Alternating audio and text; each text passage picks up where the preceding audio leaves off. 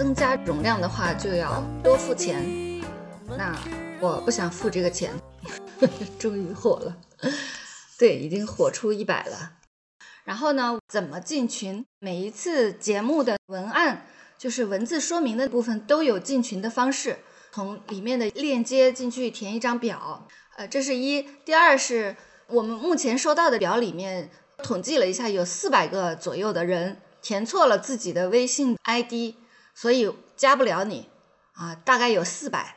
所以 之前填过表但是没有收到邀请的朋友，或者没有打开添加我的方式，就是我搜你的 ID，但是加不了你，因为你不让我用这个方式来添加你。一个是 ID 填错，一个是添加我的方式没有打开，加起来的有四百多人。好，嗯，又到了年终，今天我们的录制聊一聊跟之前节目一脉相承的一个话题，就是你没有实现的 flag。二三年你没有实现的 flag 和你决定我终身放弃的那个 flag，我都想听一听。我想到这个是因为我自己放弃了一个 flag，就是学会游泳。以前我每年夏天都说啊，我今年夏天要学会游泳，现在算了。现在我觉得我没有在梦里学会，就说明没有必要学会游泳。反正我放弃了这个事情，已经从我的 list 里面划掉了。我再也不会实现不了这个 flag 了，因为我没有这个 flag 了。JY 说不巧，我二四年的 flag 就是游泳。哎，干什么？The T 说我会游，哈哈，你哈什么哈？你很厉害哦。一点点说我也放弃了。好，来吧，你是谁？呃，我叫云舒，我第一次参加咱们节目的录制，嗯我已经四十二岁了。这个 flag 是我在二零二三年决定要立下来的，我想活出自己。大家也知道，就我们这四十加的女性在职场上是非常不受欢迎的。然后我在二零二零年被大厂裁员了。我少女时代喜欢看一些世界杯啦，看个摇滚乐的现场，可能演唱结束后都会有一段时间觉着啊走不出来，挺难过的。但是我比别人这个反应要严重的多，甚至有可能断断续续半年走不出来。我就不明白为什么。二零二三年的十一月，我突然明白了，我在这种需要表达激情和热情的场合，我从来没有表达过。比如说参加一个摇滚乐现场，我就安安静静的坐在那儿，我就完全喊不出来，就跟封印了一样。然后，但其实我跟别人一样，心情是非常澎湃的，但是我就是喊不出来，就很奇怪。我可不可以理解你说活出自己，就是下次你去看演唱会的时候你喊，对，嗯，就是因为我没有把这些情绪发泄出来，导致这个结束以后我就走不出来。好，所以当你做了这个我要活出自己的决定以后，你还有没有看过演唱会？下一场演唱会是什么时候？没想好，要不找机会明年就去看一场球赛吧，因为我也喜欢看足球。怎么讲？被裁员以后，我钱上也比较紧张，消费也降级了，不太敢花那么多钱。但是我已经把它作为我 list，将来看球赛了，看摇滚现场，我得使劲喊。打开了这个结以后，我接下来的那几天戴着蓝牙耳机，不光听播客哈、我也听喜欢那摇滚，我边听边唱啊，我都四十多的人了。嗯，太好了。扭扭头扭头的就不管，我就觉着特开心那几天。怎么讲？就是我们很多心结，可能很多时候我们意识不到为什么会有，然后真实的自己是什么样，我们不知道的。然后你一点一点去解开这个结，也是一个你找到真实自己的历程吧。好，谢谢你。啊，好的，谢谢谢谢，嗯，好今天的主题是我没有实现的那个 flag，呃，所以刚刚云叔说的我要活出自己这个 flag，不但你二三年实现不了，这个目标是不能验证的，或者说你只有死前的那一分钟才能决定说，OK，我认为我活出自己了，或者没有活出自己，但是在中途你是没法验证的。比如说我今天活出了自己，我干了一件。我满意的事情，然后明天我又干了一件不被我认为是活出自己的事情，那么我第三天来看这个我是算活出了自己的我，还是没有活出自己的我？我觉得还是下一场演唱会我会喊一喊，能验证能实现的一个事。在这个节目里面，我们偏重于这种 flag 啊，比如说我再也不学游泳了。好，下一位。Hello，张春老师，我是豹爷，嗨这也是我第一次参加播客的录制。，OK，我没有完成的 flag 跟你一样，也是一个技能性的学单车，就是我不会骑单车。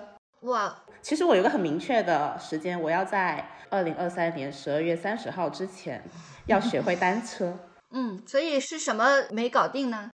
是因为其实我在两三年前就已经学过一次单车了，就刚好是年尾，进度是我能走直线。啊，我当时还发了个朋友圈说，哎，我在二零幺九年的最后一天学会了骑直线，但是上次在拐弯的时候摔了一跤，所以就没有继续了，直到现在还没有继续下去。啊，那你立它的时候已经是十二月二十几号了，是不是？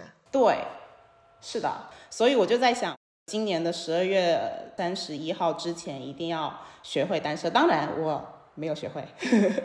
我知道了，我觉得你没有实现的原因是你把学单车看得太容易了，啊我觉得说的对，就是你的想象太容易，你觉得二十几号决定，三十一号就一定能学会。你刚刚提到你梦里面学会游泳这个，其实我也做了很多次梦，我梦里面骑单车可爽了。哦，就是我觉得梦里面是个单车高手。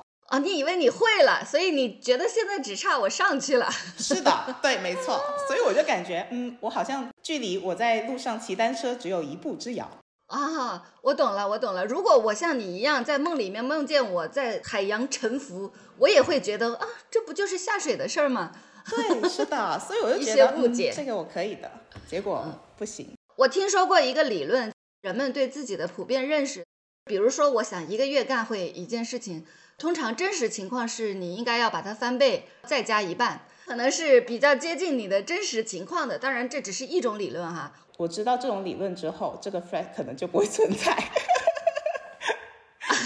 哦，嗯，也有可能你再发明一种理论，就是一个人如果他的梦里面已经发生了，他会了，那他就按照那个时间来，哦，对，可以发明这种理论。我要实践这个理论，拿我自己作为成功经历。对对对对，推翻他们。嗯好的，我还想分享另外一个我已经放弃的 flag，就是早睡。前两天跟朋友讲起来这个 flag 的话题的时候，他还提醒过我，诶，你记不记得你年初的时候在朋友圈发过一条你你要早睡？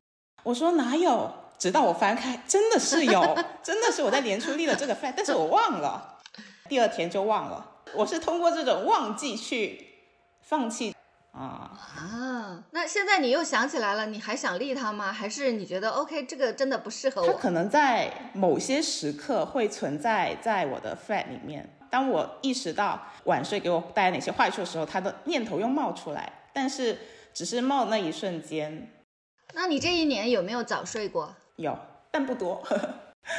啊嗯，你还体会了早睡的好处，但是你也并没有一直早睡，是，所以并不是什么有好处我们就会做的。我们人类不是这么设计的，自己舒服最重要。或者说有一些好处，理论上不是好处，但实际上是好处。比如说晚睡可以早点死之类的，啊，对，挺好的，但是这不是一个公开的、公认的好处。嗯这就是我的分享了。嗯，好，谢谢你。下一位，你是谁？Hello，我是 myself。呃，那天看到这个话题，我就觉得特别的有共鸣，因为我是 J 人，你是什么？就是 MBTI 人格测试里面那个 J 人和 P 人。啊啊，OK，所以它意味着什么？这个人格他就会比较喜欢做一些规划，就让自己的生活特别的有条不紊的。所以我从小到大就特别特别爱立 flag。比如说我这个假期结束的时候，我要做完什么，我要写完多少作业，然后我要学习到什么程度，而且我还会详细到计划我每一天几点起床，几点到几点我要学什么，几点到几点吃午饭。刚开始的时候，我就会努力的去按照这个时间表去严格的执行，心里就觉得啊特别的安心。如果有哪天或者连续好几天，我因为什么事情这个计划打乱了之后，我就会开始彻底的摆烂，啊，就是什么都不做了。就是一旦这个计划，有一点点的脱离你的掌控。哦，对对对，我就开始彻底摆烂，就什么任务都不想做了。开始每天玩，然后就逃避这个计划。等到下一次放假或者说新年的时候，我就又开始忍不住列各种 flag，特别详细的计划。就这么多年，周而复始，每一次都是这个样子。嗯，你会困扰吗？就是我有一个计划，只要它有一部分没有实现，我就会放弃它，然后就崩溃了，整个计划就崩了。对对对，很困扰，就是每一年都会很困扰。嗯，我想跟你分享一下我对这个问题的思考，好不好？我迫不及待了。好。因 为因为这个事情，我有写过文章，我不知道在座的人有没有看过。也是因为我收到了一个来信，他说，啊，我三月份打算每天读书半小时，到三号的时候，啊，一号、二号读了，三号没有读，我就完了。啊，对对对，你也有这个共鸣，对，就是这样。虽然还有二十多天，但是这个事儿就是完了，没有办法了，我再也不会看一眼了。是不是跟你很接近？对对对。嗯，然后我专门写了一篇文章，说这个问题好像不是为什么我的计划没有如愿进行，是为什么我的计划一有差池我就会全盘放弃。按理说今天没看，明天也可以，对吧？对，或者是我上午没看，晚上看也可以，但是我就不行了，这个计划就是完蛋了。答题这个事儿呢，我不仅会，可能还有点太会了，所以你刚刚一提这个呢。我就急死了，我就赶快来答题。这，嗯，我太会了的表现主要在于我的答案太多了，你问题都不够用。那我有一堆的答案哈，丰俭由人，你自己挑一挑你喜欢的。答案一，比如说你跟他一样是要看书，因为那本书不好看，嗯，这是第一。啊，第二是因为命中注定这本书你看不完。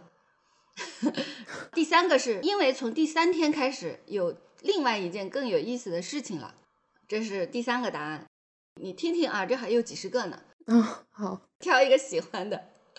第四个是因为如果超过了三天，我还不辱骂自己，我的心情就会不好，所以需要为好心情创造条件。然后下一个答案是因为相比多看一点书，更重视完美的执行计划。既然这个计划已经不完美了，那这个事情就没有必要进行了。读书是次要的。计划才是重要的。下一个答案是因为我们人类的心灵深处对物候节律有向往，也许就是你们 J 人是不是？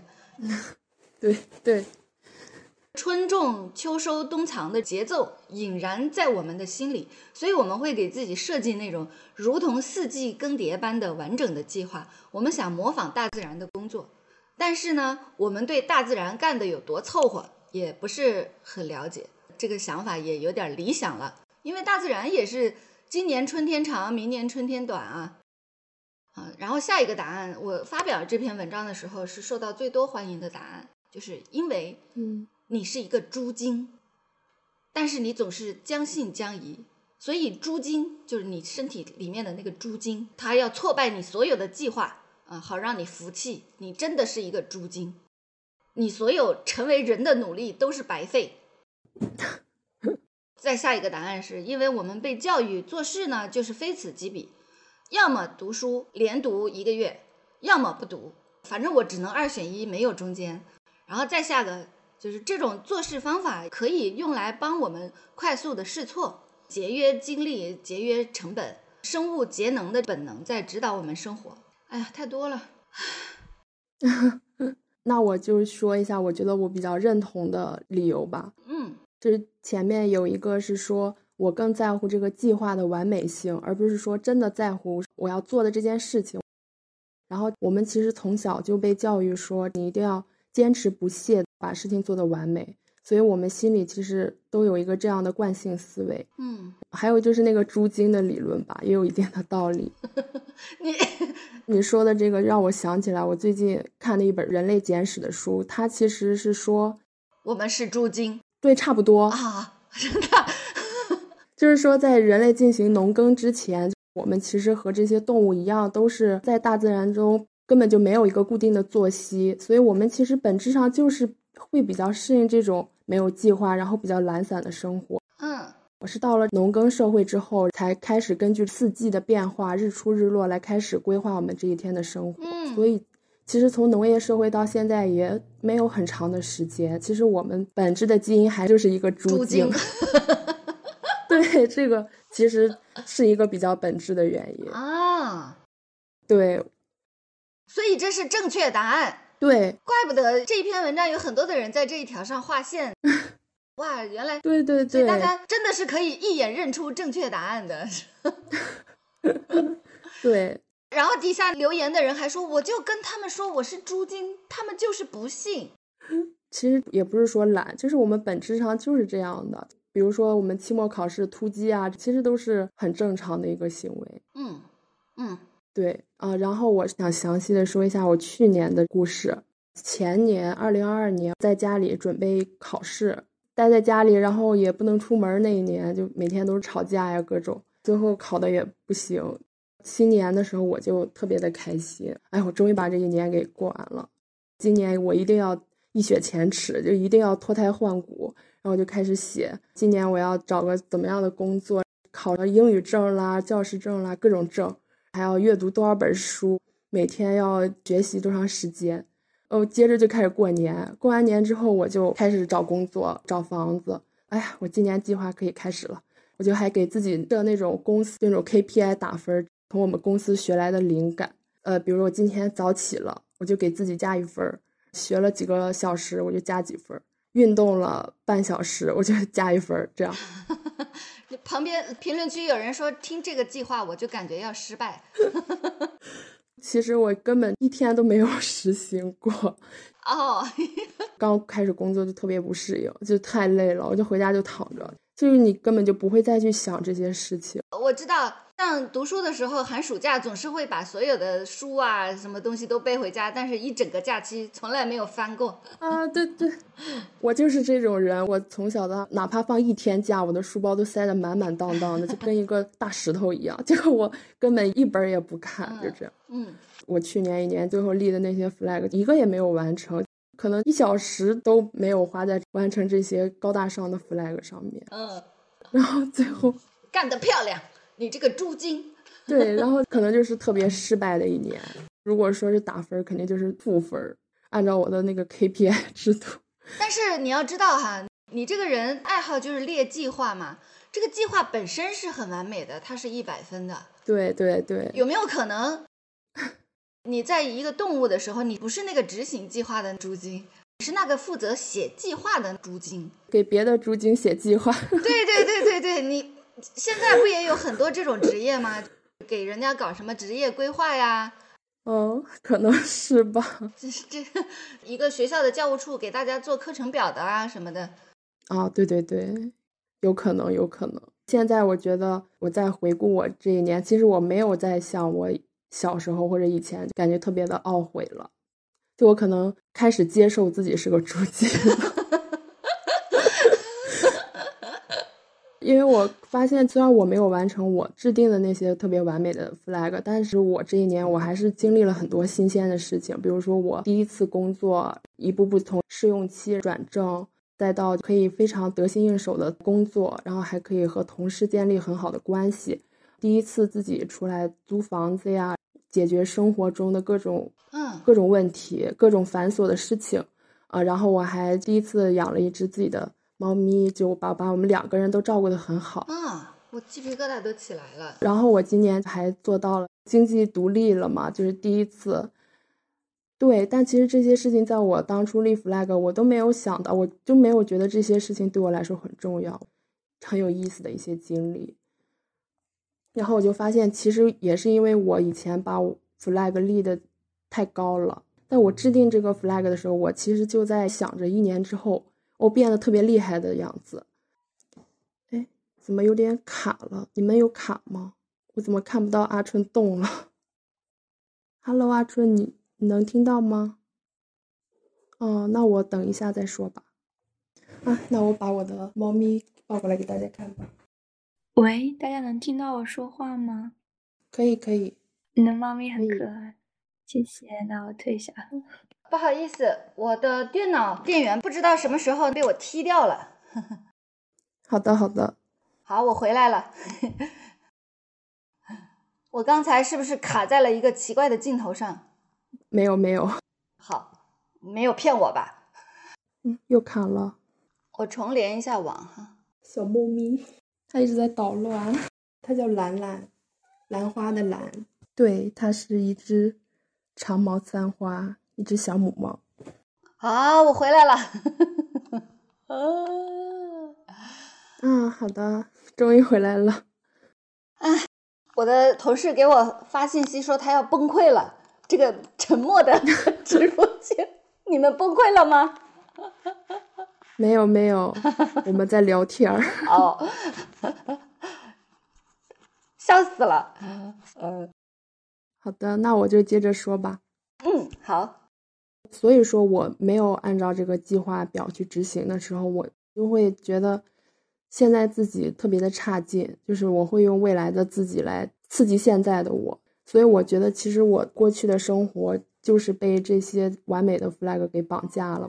然后今年我开始承认自己、接纳自己，并不会做到那么完美，就是一个很正常的猪精而已。就我现在每天，我还是会写一些计划，因为计划其实也是我的兴趣之一嘛。但是我不会再像以前那样，比如说今天我没有背够一百个单词。我就觉得自己很失败。我的生活，它不是应该就是为了完成这些特定的目标，我才有快乐的权利。嗯，然后我也不会像以前那样再去沉迷于一种特别单一的生活方式。我会愿意去尝试更多的事情。呃，我今年不会再给自己立特别明确的 flag。我的 flag 就是快乐最重要，就是这样。嗯。这个跟我前年的 flag 有点像，我前年的 flag 是我每天都要骂一次人，这个好像有点像你的，怎么快乐怎么来，这是我唯一一个实现的目标，好像 就是我此生 唯一立了一个计划，然后我还真的做到了的一个目标，那也很棒。好的，好，谢谢你。嗯，好。唐鸭子说：“我前年那个，他今年照抄了。行，呃，这个目标感觉做起来会很爽。对我现在觉得哈，我们以前好像比较倾向于要立一些我做不到的事情。呃，为什么不能立那些做了会让我高兴的事情呢？比如说每天都要吃一点垃圾食品，每天都要看一些垃圾剧。大虎说：艰难的事情才觉得有意义。嗯，好像是。”对，能不能干一点不艰难的？我很想，我喜欢实现它的那种。一的 flag 是我今年每次吃麻辣烫都要超过三十块钱。行，哇，好棒哦！我看到这个就好高兴。好，下一位是谁？Hello，我是小飞。嗨，小飞。我的 flag 是关于工作的。每一年的年初，不管是公司还是说自己个人，都会去计划一下今年我要挣多少钱。那我的 flag 就是在年初的时候计划，说我每个季度、每个月我要怎么做才能达到挣他一个亿。对 我的这个结果，对。但是转折点是在二三年的二月份，因为我身体不太好，腰突。突然发现每天起来腿麻木了，就坐不住也站不住，因为经常请假，心里也没办法工作，就裸辞了。我之前一直想说在公司里面打工，我的简历上面至少不能有太久的 gap，但是呢要养病，所以我就从上海辞职回家了。然后另外一个转折点是去年七月份的时候，我的前前同事他们也。因为公司的这些变动辞职了，找我说我们一起成立一个公司，然后一直到现在，然后跟去年做了一个对比，发现二三年的 flag 完全都偏离了。嗯，哪怕你过去年年都依计而行，但是出现一个身体问题，那就完全的脱离计划和轨道了。是。嗯，还有一个变化是，这一年体验下来，发现我只需要付出在公司里面不到三分之一的精力，但是我的收入能达到在公司一年的结果。这么就就发了？对，我来劲了，你看我都坐直了。嗯，就。在家里面的话就比较自由，而且身体也不会再出现之前很多的职业病了。因为我自己也总结了一下，工作了八年，做了两次手术，裸辞了两次，都是因为身体的原因。天哪！对，所有的人现在起立，伸个懒腰，然后转一下。对，其实也是对自己身体基础有了一个新的认知吧。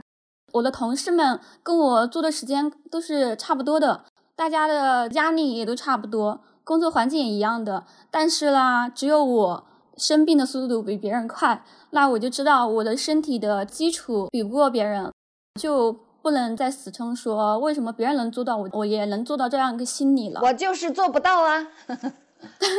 是，但其实之前在公司上班的时候。除了公司的一些比较简单的体检，然后自己周六去医院待一天，基本上所有的体检都能出结果。啊，说是这么说，那我们上班族太累了，我周六哪想去体检啊？我只想在家瘫着，对不对？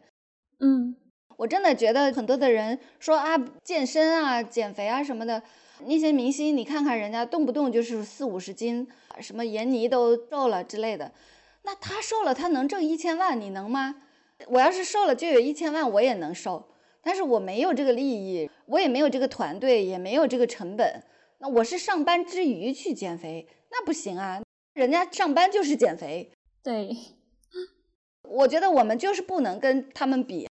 我的激励也没有那么大，别说一千万了，我一万也没有啊！我不但没有一万，我还要花钱。嗯，那你说人家做得到，你怎么？我真的是被这个标题激怒了，你知道吗？说什么闫妮都瘦了，你还不瘦？我说闫妮能瘦，我就瘦吗？这是开玩笑。闫妮瘦了挣多少？我瘦了挣多少？我瘦了就亏多少？我应该是这么算的。嗯，那正好我我分享一下自己生的病，给大家一些 小建议。因为我近视嘛，视网膜脱落手术之前，我自己是没有任何症状的。就有一次去看了科普。知道中高度近视的人要去查眼底，然后我就去医院查了，连续查了两年，然后第二次查的时候发现视网膜有劈裂，然后第二天就安排了手术，就算是运气比较好，能排得很快。你怎么刚才腰突，现在视网膜脱落？你怎么 好惨啊？自己根本就没有感觉到有任何问题。如果是。中高度近视每年要做眼底检查，这个也是自己看科普才知道的，没有人告诉我们。中高度近视，呃，四百度以上，四百度以上应该每年做眼底什么？眼底检查，就是去挂号就跟他说眼底检查是吗？对对。哇，所以你无意中发现你有视网膜，可能有的医生他说你不检查也行，没有症状检查什么？因为我自己要坚持，所以查出来有问题，然后就安排手术了。查出来比较早，做完手术没有任何后遗症。然后后面通过知乎偶然进了一个病友群，全是做过手术的。大部分的人都是因为出现了飞蚊症，或者说眼睛有一些闪光突然飘过，或者是因为撞击，或者是坐在车上面的时候突然碰到了头。去检查的，然后发现的问题，这样其实已经有问题的再检查的话，哪怕及时的做做手术恢复的话，可能眼睛看到的东西会扭曲。所以我因为可能上网比较多吧，偶然看了科普，就救了自己的一次病。哇，也算是不幸中的幸运了。是，至少每年要查一次。嗯，好的，好的，好，我分享完了。嗯，好，谢谢你，小飞。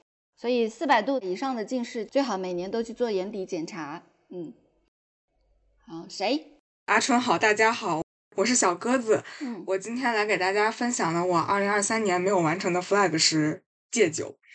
嗯，我是一个嗯酗酒非常严重的人。之前我也在群里面讲过，呃，之前大家会讨论一些有关家暴或者是男性暴力的问题，会提到酗酒的男性。嗯。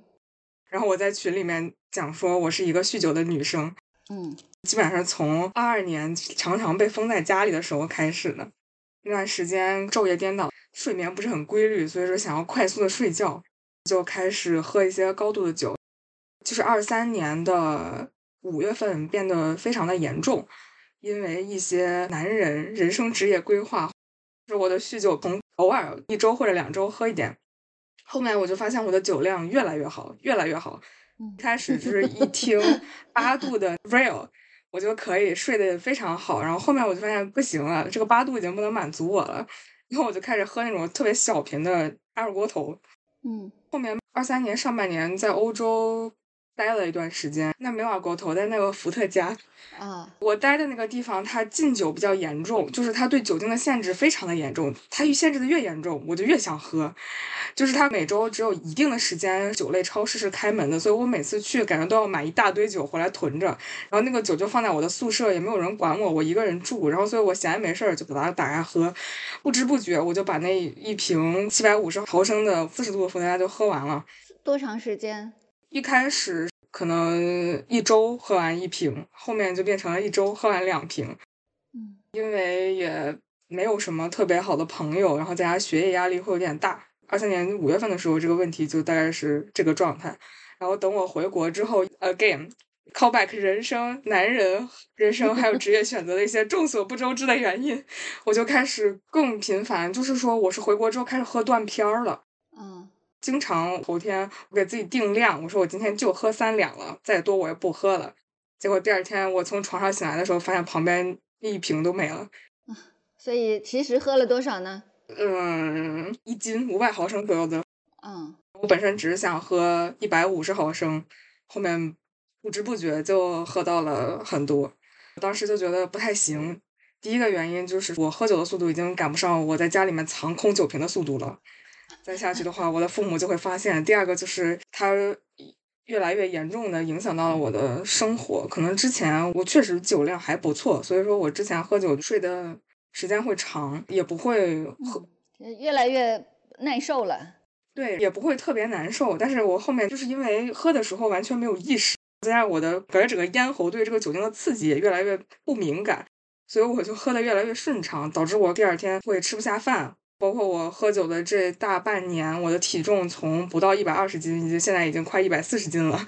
疯狂的摄入了一些多余的热量，然后再加上有一次非常严重的事故，就是我宿醉之后第二天爬起来去面试，结果因为我爬起来太晚了，那天早上无论是赶公交还是打车都有点来不及，所以说我就扫了辆共享单车，准备骑去公司。在路上的时候，我跟一辆美团外卖车撞在了一起，就算是就是宿醉之后酒驾，但我是骑车，然后我就从路旁摔到了一个水沟里，把我电脑给搞进水了。面试最后也没面成，损失多样。是的，然后也有一些非常疯狂的事情，所以说我就从那个时候决定要开始戒酒，但是我就反复的失败，从。二三年的十一月开始，我就下定决心，我说这个就是我这辈子最后一口了。但是我后面就会发现，我就开始怀念我喝酒的时候。我为了戒酒也想了很多办法，比如说找别人看着我。但是这样的话，我就会把我的朋友变成我的仇人，就因为原来我是 让我朋友帮我戒酒，现在后面我就是一看到我朋友给我发的消息，我就特别有压力，一有压力我就又想喝酒。所以说，当时跟我合租的一个朋友，他就因为这个被我气了个半死。就是我跟他说，我说我不喝了，我先从七天开始，七天之后是两周，两周之后是二十一天。人们都说二十一天可以养成一个好习惯，我相信我也是可以的。结果第七天的时候我就不行了，我说老娘今天一定要喝。但是我回到我租房的那个地方，我会被他发现，所以我就会在下班的路上七拐八拐的去到便利店买酒，然后不能被他发现，所以我就必须在路上喝完。嗯，结果喝的更快了。对，是的。然后，所以我就在这种痛苦的拉扯当中，让我的朋友反复的希望又失望，就感觉最后戒到已经快跟他绝交的程度。太惨了，不但没有戒成酒，还失去了朋友，还失去了朋友。对，然后后面我就觉得不行，不能再这样下去了。我又想了一些别的办法，比如说我上网去看看有没有什么呃专业的帮助，或者说戒酒机构是可以代替的。好像他们美国有个啥戒酒协会，AA。对对，就是 A A，然后它有一些入会的一些誓词，就感觉是非常像一个宗教仪式。嗯，而且他要求每周大家都尽量线下见面。北京也有，啊，是北京市也有，然后大家是非常严格的去遵循群内的规范。不知道为什么，我就觉得这个东西不是很适合我。可能从开始念那个誓词的时候，我就不相信真的有一个高于我的力量是可以去帮我戒断这件事情的。我觉得也有可能是你觉得进去了，可能就真得戒了，所以不能去。也有这个可能 就是他看起来真的很厉害。是的，我靠，这么厉害，这么庄严，那我不能去。万一去了，就真得戒了。嗯，对我还会给自己找很多理由，说万一里面都是一些像我爸一样年龄的酒鬼，我去了之后会不会被他们威慑到？感觉很恐怖这个地方。所以后面我又放弃了这个方式。再后来有一次是人生第一次把自己喝吐。什么？你都喝了这么久，你都没没有吐过？你这才开始吐？对我第一次把自己喝吐就是十二月中旬，就我之前喝了一年没有把自己喝吐过，所以说我觉得可能我还是不够难受。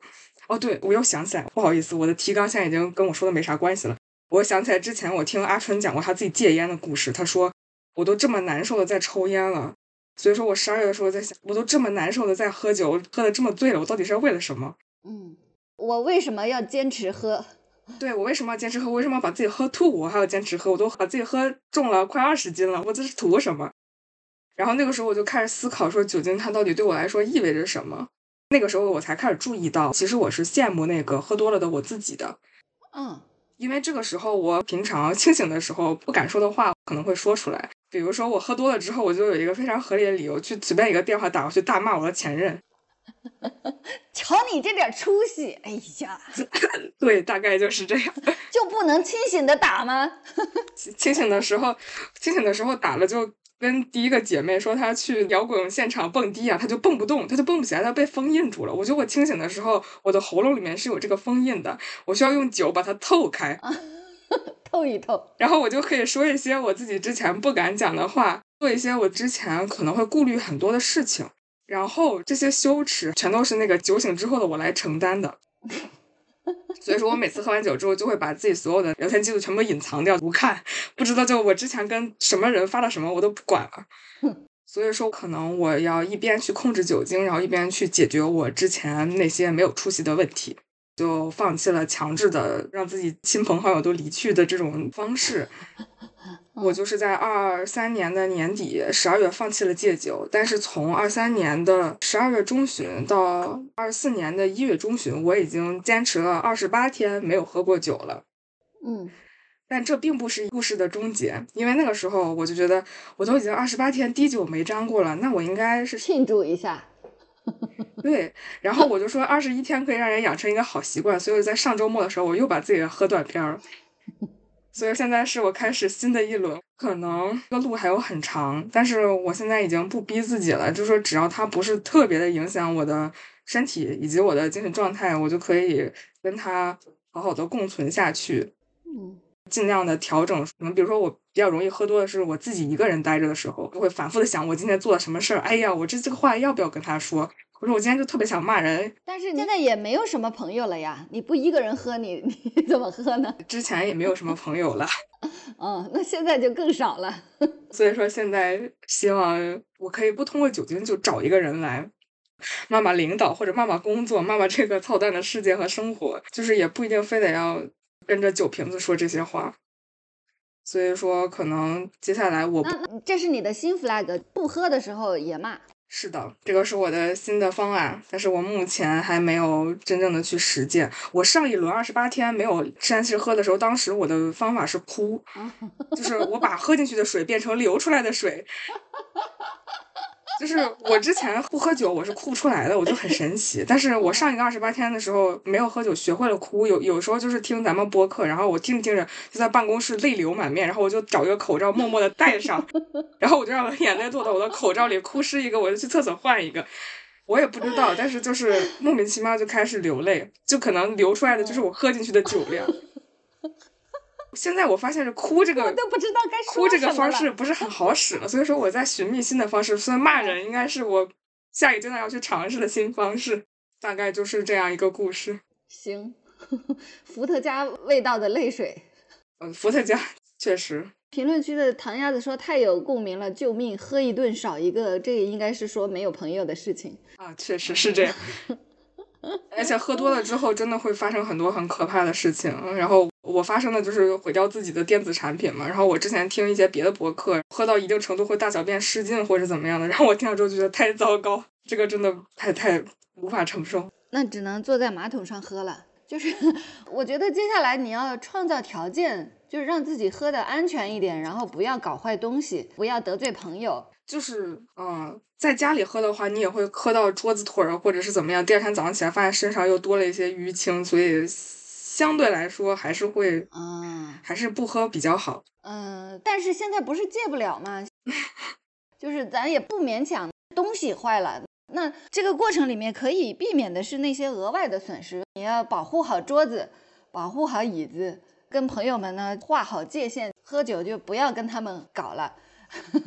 好的，好，嗯，保护好电脑，把他们都放在一个合适的地方，你喝多了也搞不了他们的。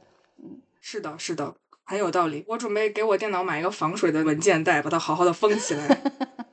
对对对对，防震什么的，很好。嗯，下一个同学吧，我这分享结束了，然后大家保重身体，千万要谨慎接触一些会成瘾的东西。好的，谢谢大家，拜拜。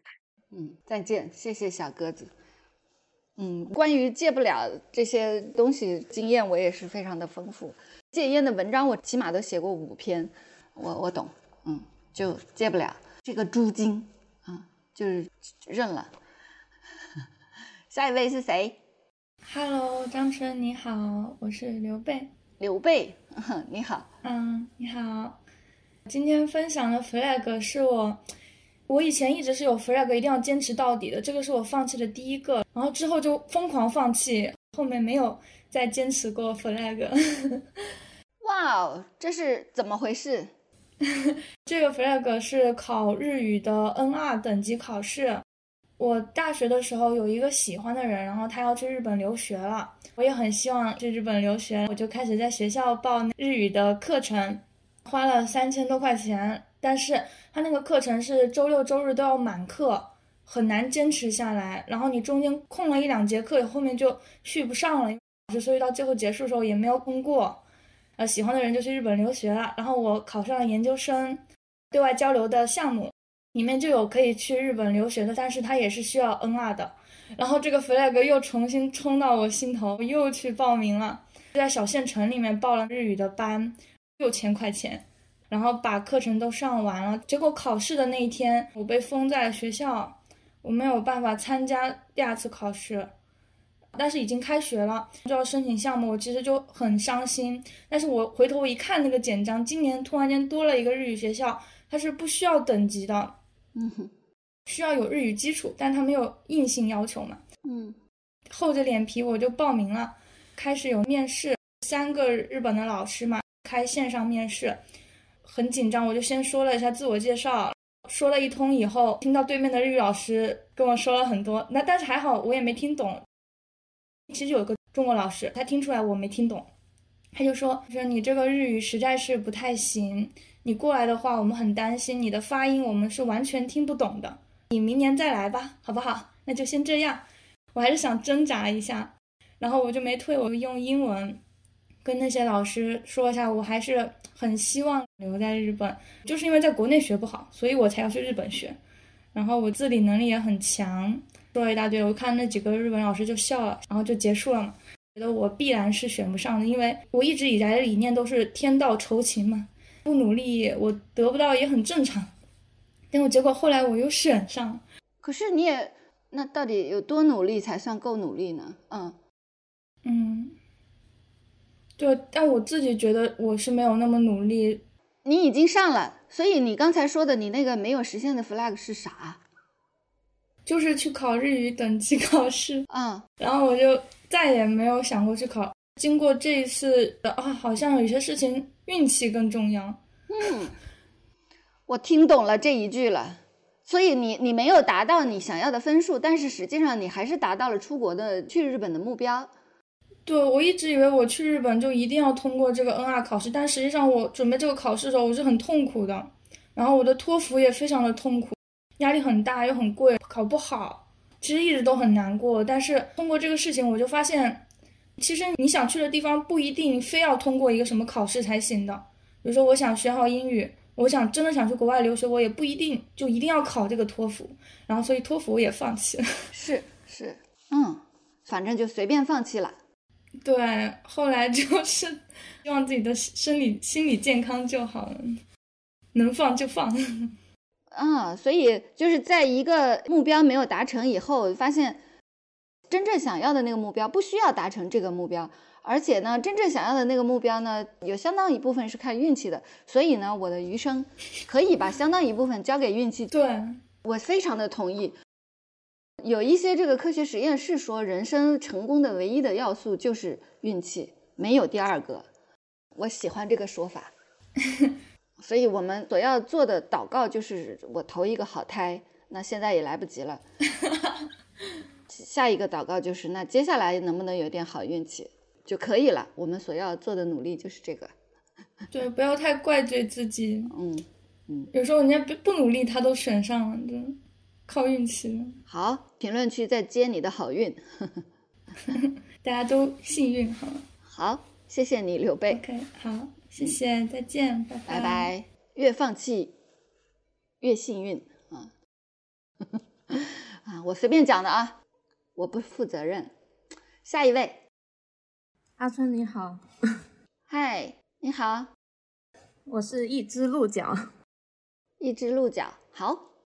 呃，我觉得命运把我安排在刘备的后面，真的是 特别巧，因为我要说的也很类似。嗯，他是放弃了一个考试，然后我是放弃了出国去读书的这件事情啊。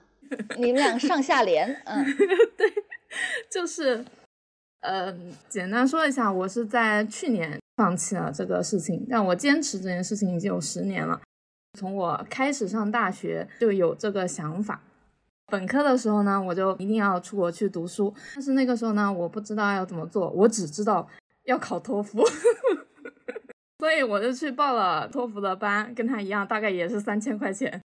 但是我没有勇气去考托福，就当时我也是没有勇气的。关于申请到国外的学校，我就更不知道要怎么做了。然后我就在本科阶段放弃了我的 flag，去读研究生了。但是在研究生的时候呢，我还是在想，既然不能出国读硕士，那要不要出国读个博士好了？那个时候我正好阴差阳错的跟我本科时候托福班认识的那个男生在一起了，然后我们俩就异国。所以你既没有考上托福，也没有出国，但是在那里认识了男朋友。对，啊，你看我们朱晶的人生旅程是出其不意的。总之来说，读的不是很顺利吧，感觉压力也很大，整个人的状态也不是很好。毕业就去工作了。就又放弃了我的 flag，然后工作的时候呢，入职之前有一段时间的空档期比较闲，我就在我男朋友的帮助之下，申请了一个他学校的博士的项目，而且还申请到了。但是呢，那个老师他不给我奖学金，自己负担的话就，嗯，不想念了。对，没钱主要是，但是呢，还是给了我很大的信心，就好像我自己离这个 flag 更进一步了吧。参加工作之后，我就一直没有放弃这件事情，也攒了一些钱嘛，所以工作了两年多之后，我就辞职了。但是因为我工作的特殊性，得辞职了之后过一年才能出国，我就利用这一年的时间去申请，因为我既考过英语，也申请到过，所以我有经验。但是呢，我就是没有办法接受自己不工作，所以我就还是找了一个工作。只是说他这个工作不会限制我出国的时间了，因为这个工作还换了一个城市。在这个小半年过后，我就开始真正的申请了嘛，就是又考了语言，还做了另外一件事情，就是就问了一下我以前的师兄师姐，包括我的导师，在我这个情况下，你们对我申请博士有没有什么建议？嗯，然后大家也很好嘛，问了我的目的呀，现在的生活状态呀，读书之后吧，想要去干什么？这个 flag 到底是为了啥？嗯，经过很多人的分析之后，我突然发现，好像我不太需要出国读书这件事情来。就是你第一次考虑这个可能性是吗？对，就是我突然发现，它好像跟我未来的生活规划也不太相关。它只是我这十年来吧一个执念，或者说是在我小时候很梦幻的一件事情。然后我听了很多人的角度，我自己也冷静的分析了之后，我觉得现在的工作也不错，我也很适应工作。就算出国读书了，我回来工作的状态可能还不如现在。在这个中间，唯一的不同的声音就是我的男朋友的声音。他还在国外读博士，他就非常想让我去，每天就跟我说啊，你还是不要放弃吧，做了这么久了，国外也很好，你也可以见识到很多不同的事情。反正他一直还在试着说服你。对，那你呢？是的，就今天我写这个稿子的时候，我就突然想到。你说过的一个形容词叫“恶魔的低语”，然后他是不断的向我发出恶魔的低语的对象。嗯，对，看了一些女性主义的书吧，我就开始想，他说这些话到底是为了什么？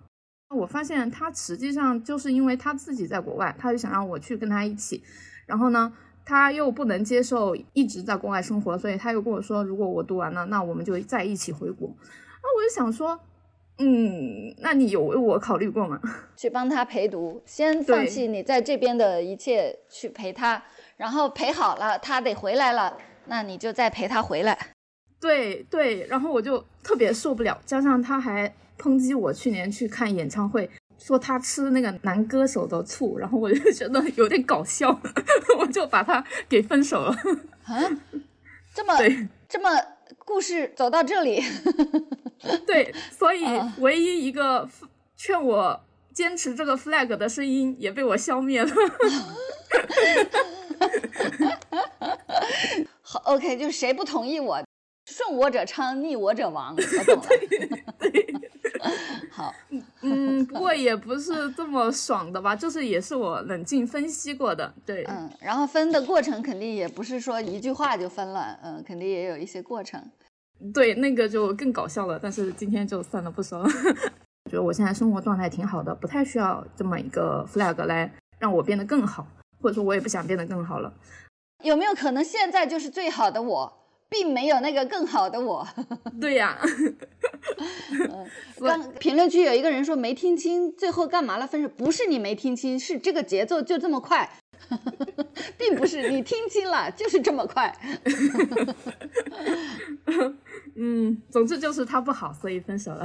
OK，嗯嗯，我一直想象说，我以后如果我没有实现这个 flag，我会特别的失落。但是我处理完了之后，有一天坐在家里，我就想，我好像也没有不开心，我甚至还觉得挺轻松的。我终于在十年之后，我就算不出国，我觉得我也挺好的。嗯，对，嗯，好像是有一个愿望。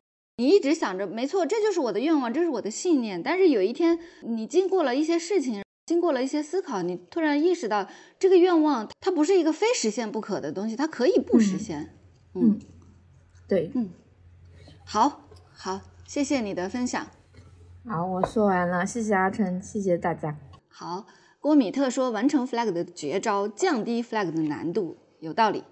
嗯，我们实现不了目标，我们就修改目标。非常好，同意，respect。哦，刘备在评论区里面补充了一下，他说我忘记说故事的结尾，就是刚才那个要去日本的。啊，我到日本以后马上联系我喜欢的人，发现别人已经毕业回国了，但是我发现我还是很开心。原来出不出国这个决定和别人其实没有关系。好，谢谢你的补充。好，一一大堆的鼓掌的。好，下一位。阿春好，我是八六。嗨，八六。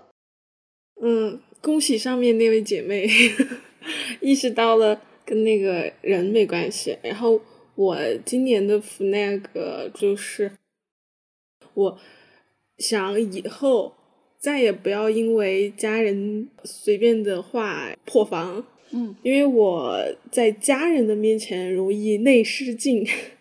呃，他只是说我一句，然后我就马上眼睛已经开始红了，然后下一句说话的时候已经开始颤抖了，就这种。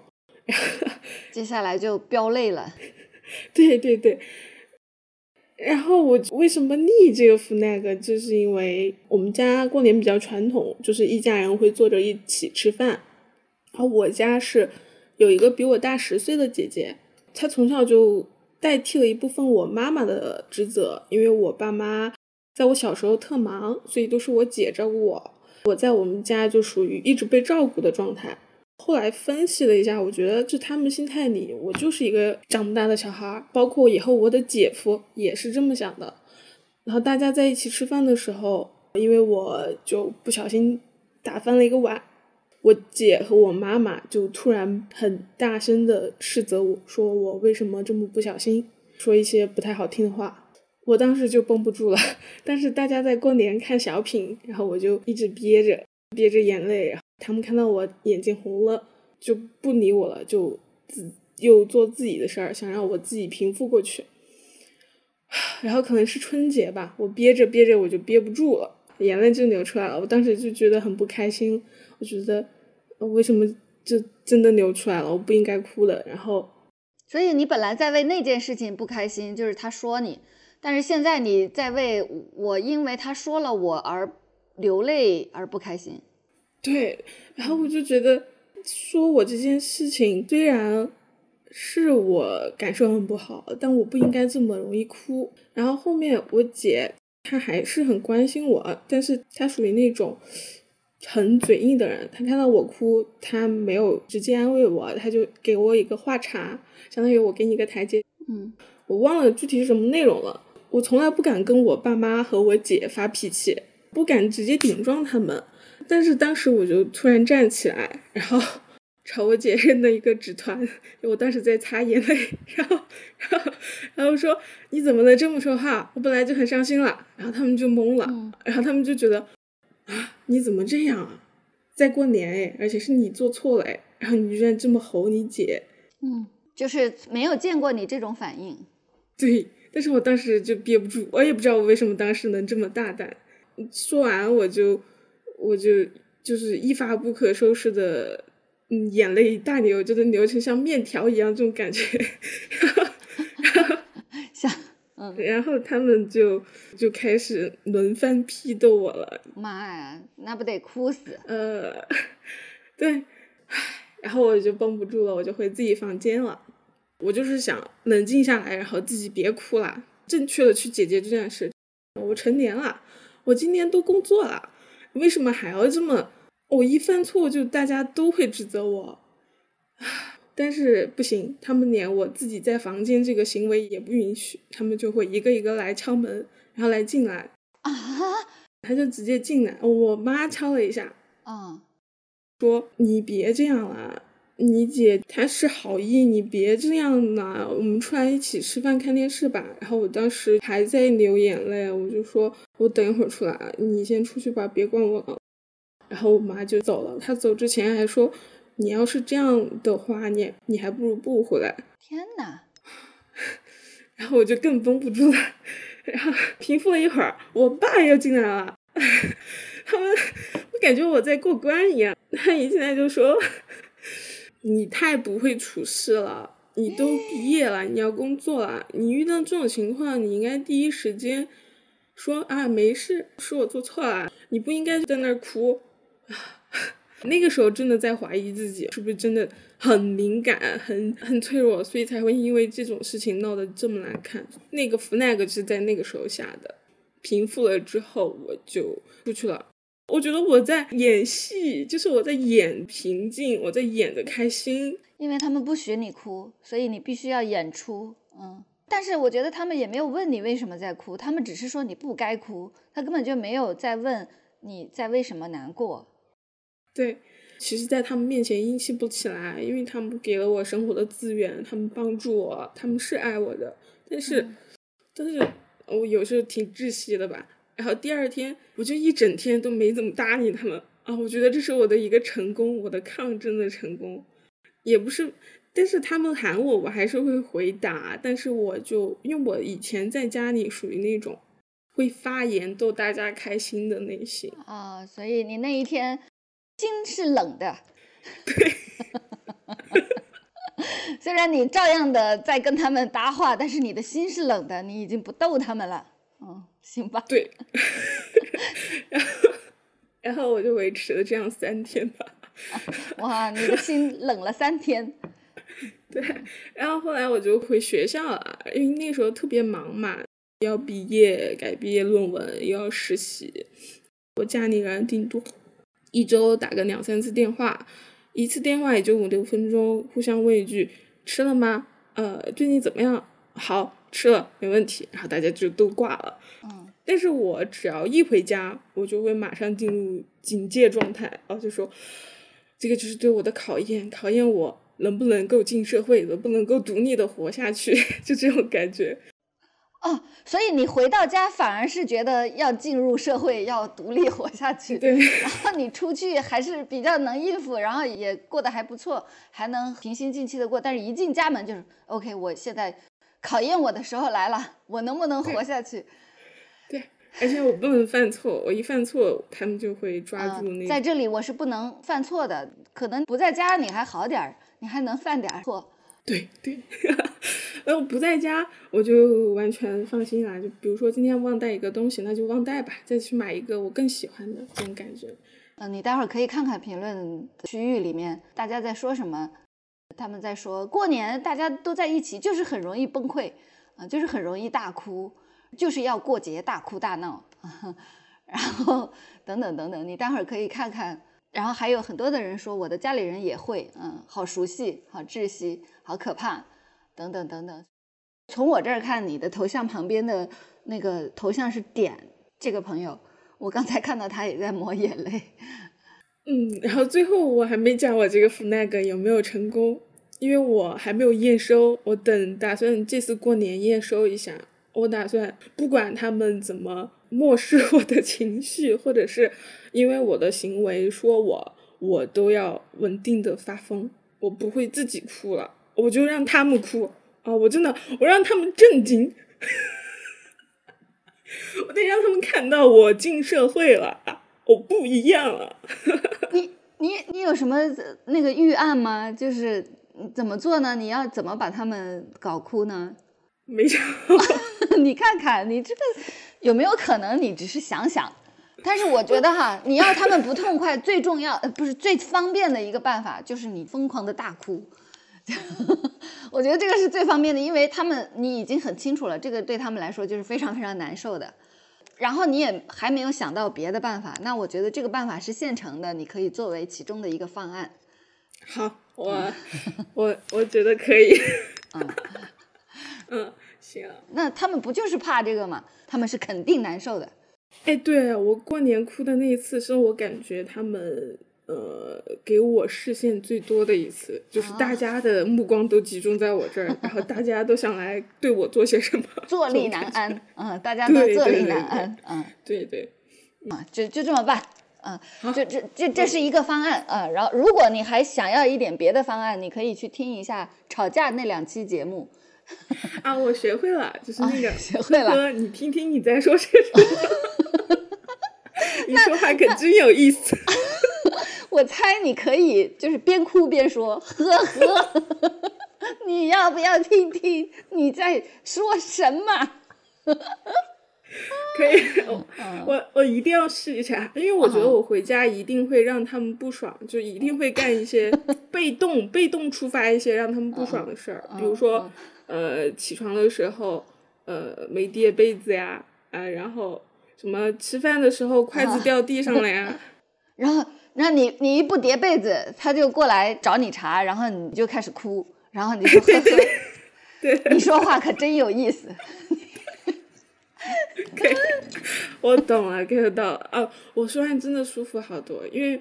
因为那个时候我姐夫在，加上我五个人，然后另外四个人都在说我不该哭，然后现在听大家这么多更多的人说我可以哭，就是该哭，就是哭给他们看，哦，我觉得舒服多了。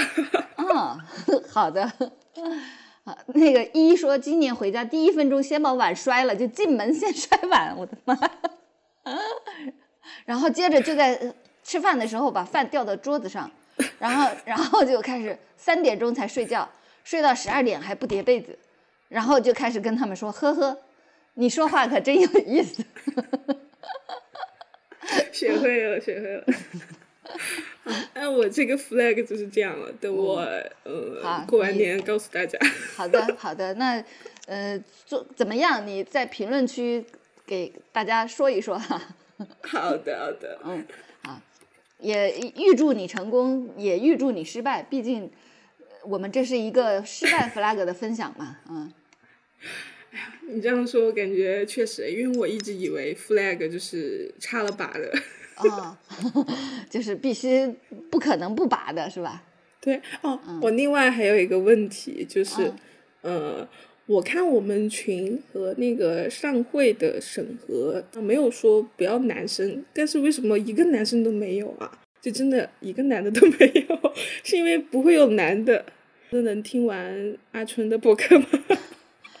我我我不知道，嗯，我不知道，但是确实是没有这个限制，对，没有这个限制，但是好像就是没有来，嗯。嗯，我以前以为是有，所以才没有，但是其实是没有这个限制的，对对，是的，好的好的好的，嗯，好，拜拜大家拜拜，嗯，拜拜，好，下一位，微信群里有男生很惊讶，惊讶什么呀？这个世界上就是有男生啊。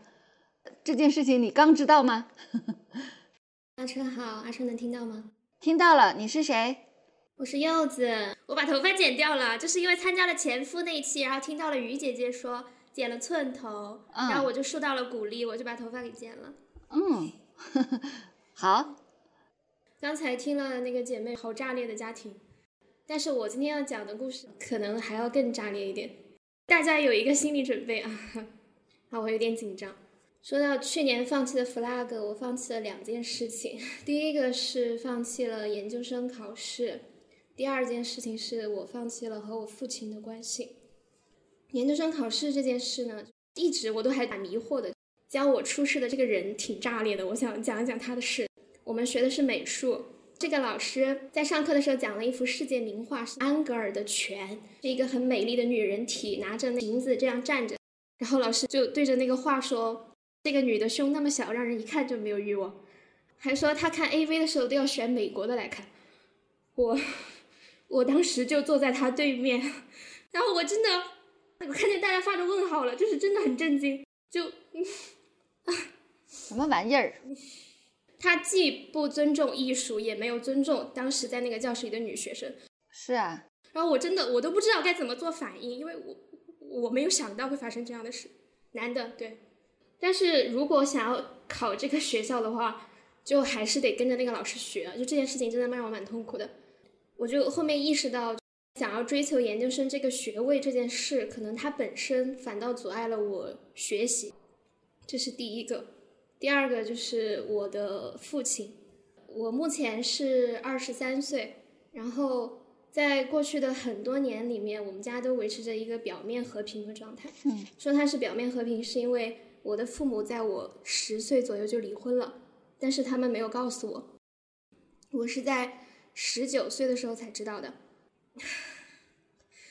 就是可能他们装的很像是正常的夫妻，但是就是作为家庭里面的孩子，肯定还是能够感觉到家庭的氛围是比较异样的。但这事情还没有完，我在二十岁的时候又知道，我爸爸在我十五岁的这一年。就在外面跟另外一个阿姨又有了一个女儿，他的那个女儿多大了？我二十岁的时候，五六岁了吧。那个阿姨她一直知道我父母虽然离婚了，但是还生活在一起。她就来找我妈妈的麻烦，给我妈妈发照片，就是发我爸爸和她还有那个我同父异母的妹妹三个人去青藏旅游的照片。当时我妈妈告诉我这件事的时候，我妈妈精神状况比较差，然后我本科是读的。心理学嘛，我妈妈就可能是希望从我这里得到一点支持吧，所以我妈就给我看了那个照片。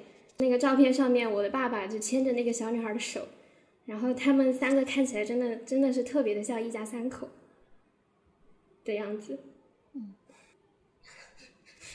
不能哭，不能哭，这个这个故事还没有讲完。再后来。我二十二岁的时候，就是去年，我一个人生活在成都，然后我父母过来找我，我跟我妈妈睡一个房间，两张床，然后在那之前，我一直都以为他们两个离婚只是为了买个房子，不管发生了什么，他们都还是可以正常相处的。那一次，我跟我妈一直聊天，聊到了凌晨六点，当时我妈告诉我一件事，就是她以前为我爸坐过牢。因为一次经济纠纷，我爸爸借了别人的钱，但是是用的我妈的名字借的，然后还款的时候被中间人给吞掉了，那个钱就没有达到债权人手上，然后因为这个，我妈妈就被满格羁押二十八天。那件事情就发生在我十四岁、十五岁的时候，他觉得那个孩子就是我爸在他坐牢期间出去跟别的女人怀上的。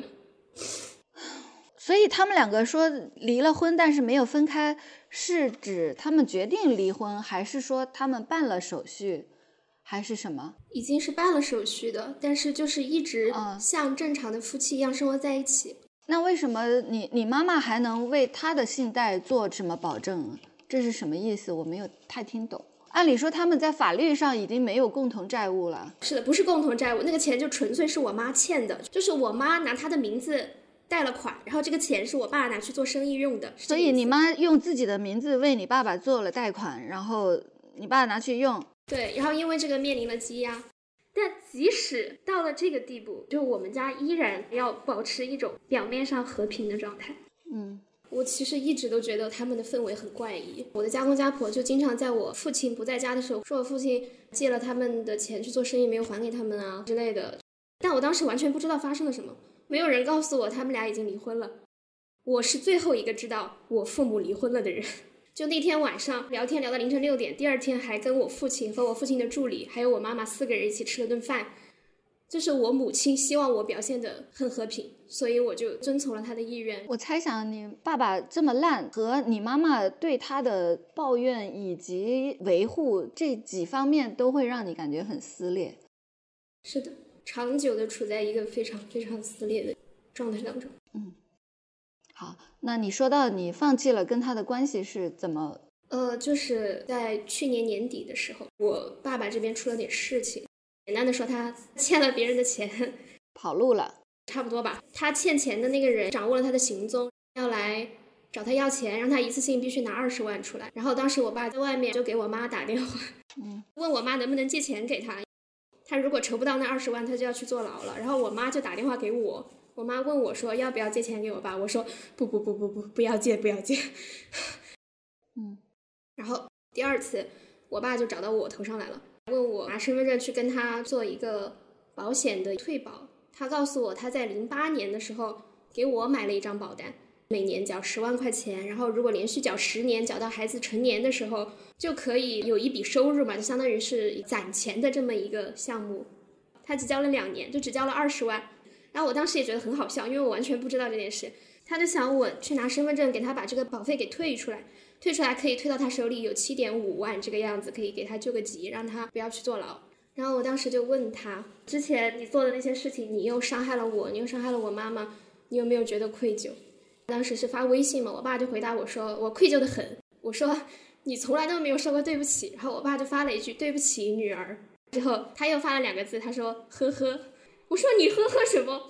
我爸说：“我逗号没有必要向你解释，我对你已经是很好很好的了。”他说：“我不欠你任何东西。”嗯，然后我当时就回答他说：“好的，我也一样。”就从这件事情之后，我就把我爸爸从我的生活中彻底的删除掉了。他现在在哪里，我也不知道。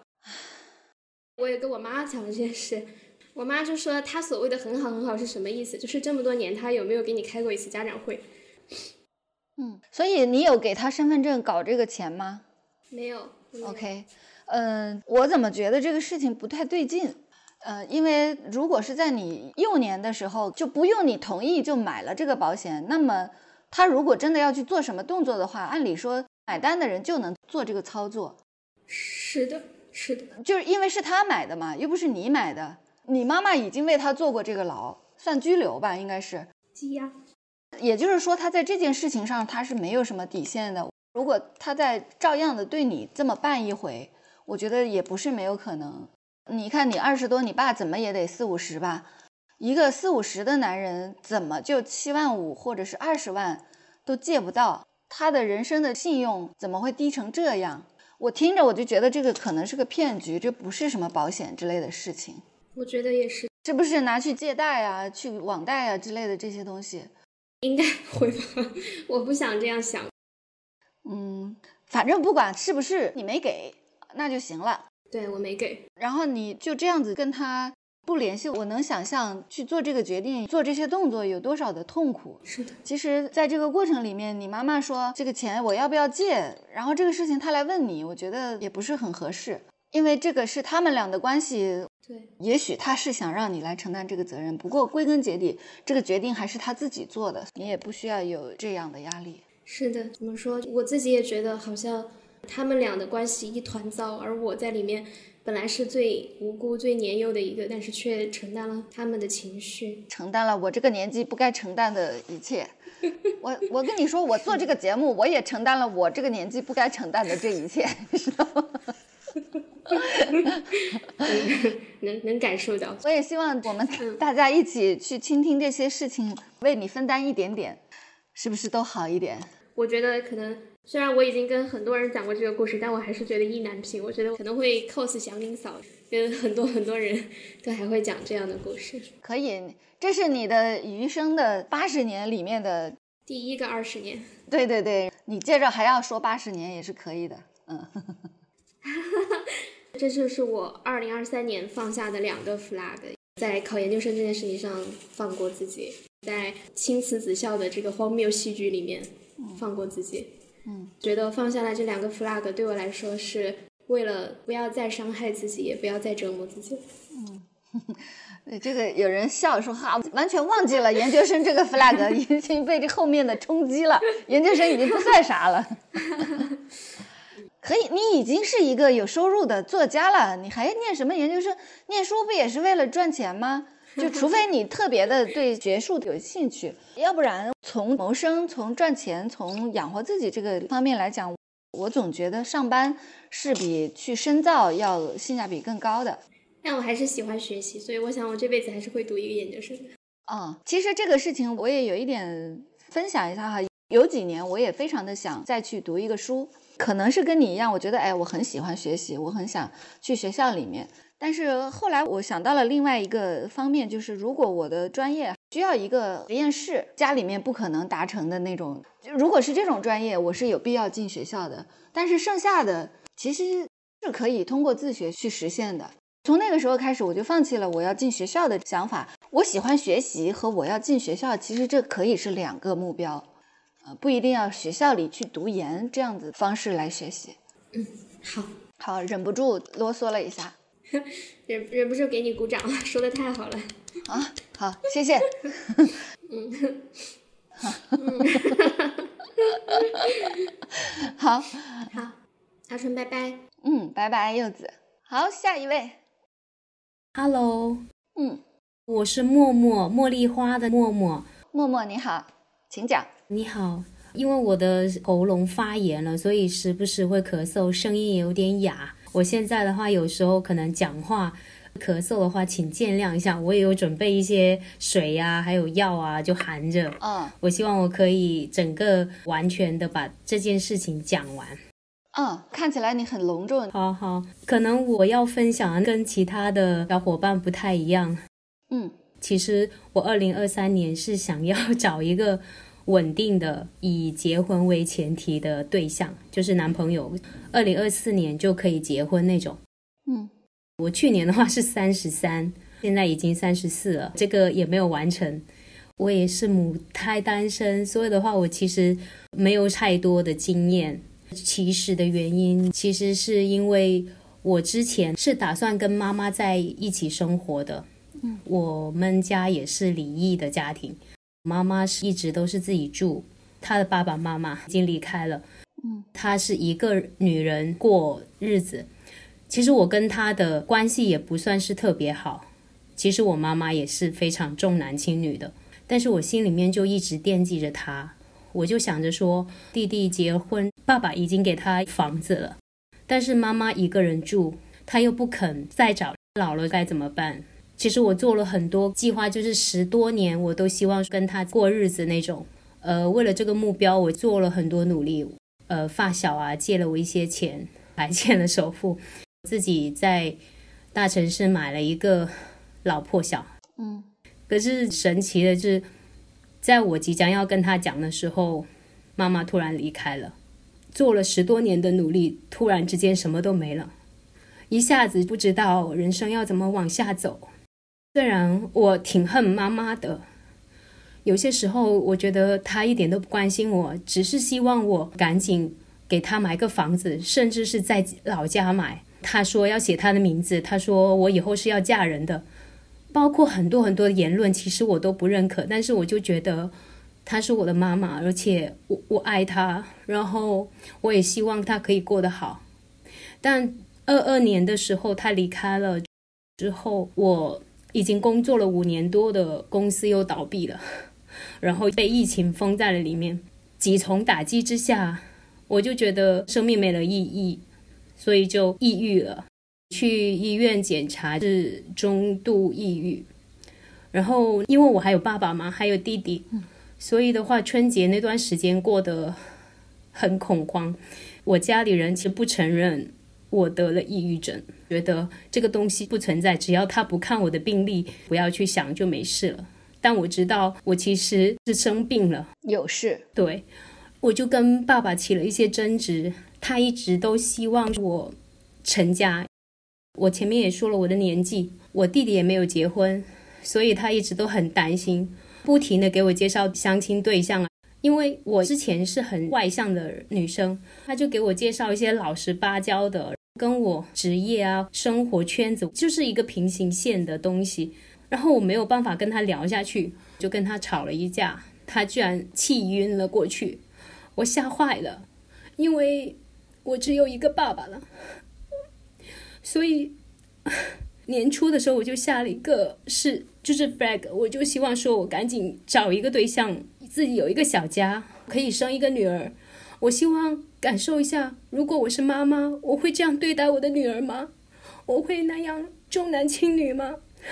所以春天的时候有男生介绍给我的话，我都会加，都会聊，因为我那时候还在抑郁嘛。我有在做心理治疗，也有积极去面试找工作，看很多书，还会跟我的好朋友聊天呢，会出去跑步啊，就是尽一切的努力让自己好起来。可是我我那个时候就过得很惊恐，所以清明的时候我就崩溃了，因为我好想妈妈，我很想去拜拜她，但是我的爸爸不给，因为我跟弟弟没有结婚，所以我不能去拜他。他说会有问题，然后我就差点自己解决了自己，我一宿没有睡。打了电话给我发小，我发小跟我说没事，等到他老了之后，他两个小孩会来陪我们，他会跟我一起住，他会陪我，帮我撑过了最难的时候。那个时候，不管家里给我介绍的一些条件，或者是朋友啊什么的，我没了脸皮的到处去问说，哎有没有合适的男生，然后我也想让爸爸安心，所有人我都见。也就是那个时候，我开始意识到，如果我依然还是这样死下去的话，我没有办法生活，我没有办法工作。春季的时候，我其实已经找到一份工作了。到了夏季初的时候，我做了一件事情，我瞒着爸爸回了家，我去我妈妈葬的三公里那里，我给她买了一束花，还把纸钱烧给她，因为我妈妈生前她有打耳洞。所以在那一天，我拜完他，我跟他说完一切之后，我就打了个耳洞。我说他永远要在我的生命里面出现。到了夏季的时候，又发生很多事情。我找的那份工作才做了三个月，就把我辞退了。最后一天，我才知道，原来他只是想要拿我的经历去挽救他所谓的一个部门，他们就不懂那些东西。但是因为我有经验，所以被骗去了，没有通过试用期。那个时候的话，我就开始在想我完成我找对象的部分，我就开始上一些 A P P 网聊的那种，扩大一下，听了很多播客，看了很多资料，我也去找，但是我发现没有什么收获。他们会跟你聊，但是很奇怪的男生都会遇到过，你完全不能想象相信他们。到了最后，真的遇到见面没多久就会动手动脚。其实到了夏季，我的心理状态稍微好一些，我读了一些书，我以为我自己开始慢慢走向好的地方了。可是夏季末的时候，我突然有一天腹痛，我在商场里面书店逛着的时候就晕倒了，被幺二零送进了医院。我是阑尾炎加内出血，黄体破裂的那一种，马上需要动手术。然后就打电话给爸爸，平生第一次要做两次手术。一开始的时候，医生还说没什么要紧的，家属签字就好了。可是我打第一通电话的时候，爸爸说他赶不过来，要第二天才来。可是手术是要人签字的，我我在我在广州其实没有别的亲人了，就只能说我我家人都不在，可不可以请我的朋友来？就找了一个最近的朋友过来帮我签字。后来虽然爸爸还有他的妻子，也就是一位阿姨来了。他们就陪了我两天，但是很神奇的就是，好像经历了那两次手术之后，我突然之间觉得好像什么都开了。我觉得我一个人竟然都可以去做手术了，也可以在医院住院，然后该吃饭的时候叫外卖，上厕所的时候慢慢推过去，我都过来了。可能后面一个人死也无所谓了，所以对生死这种东西好像脱敏了。我就觉得，也许一个人过下半生也可以，整个心就已经轻了很多。我就开始外向起来了，我回到了之前会跟人家开玩笑的状态。我那段时间还回家休养了一段时间，跟我的发小姑姑他们住在一起，从心理到身体慢慢开始好，一直在复原。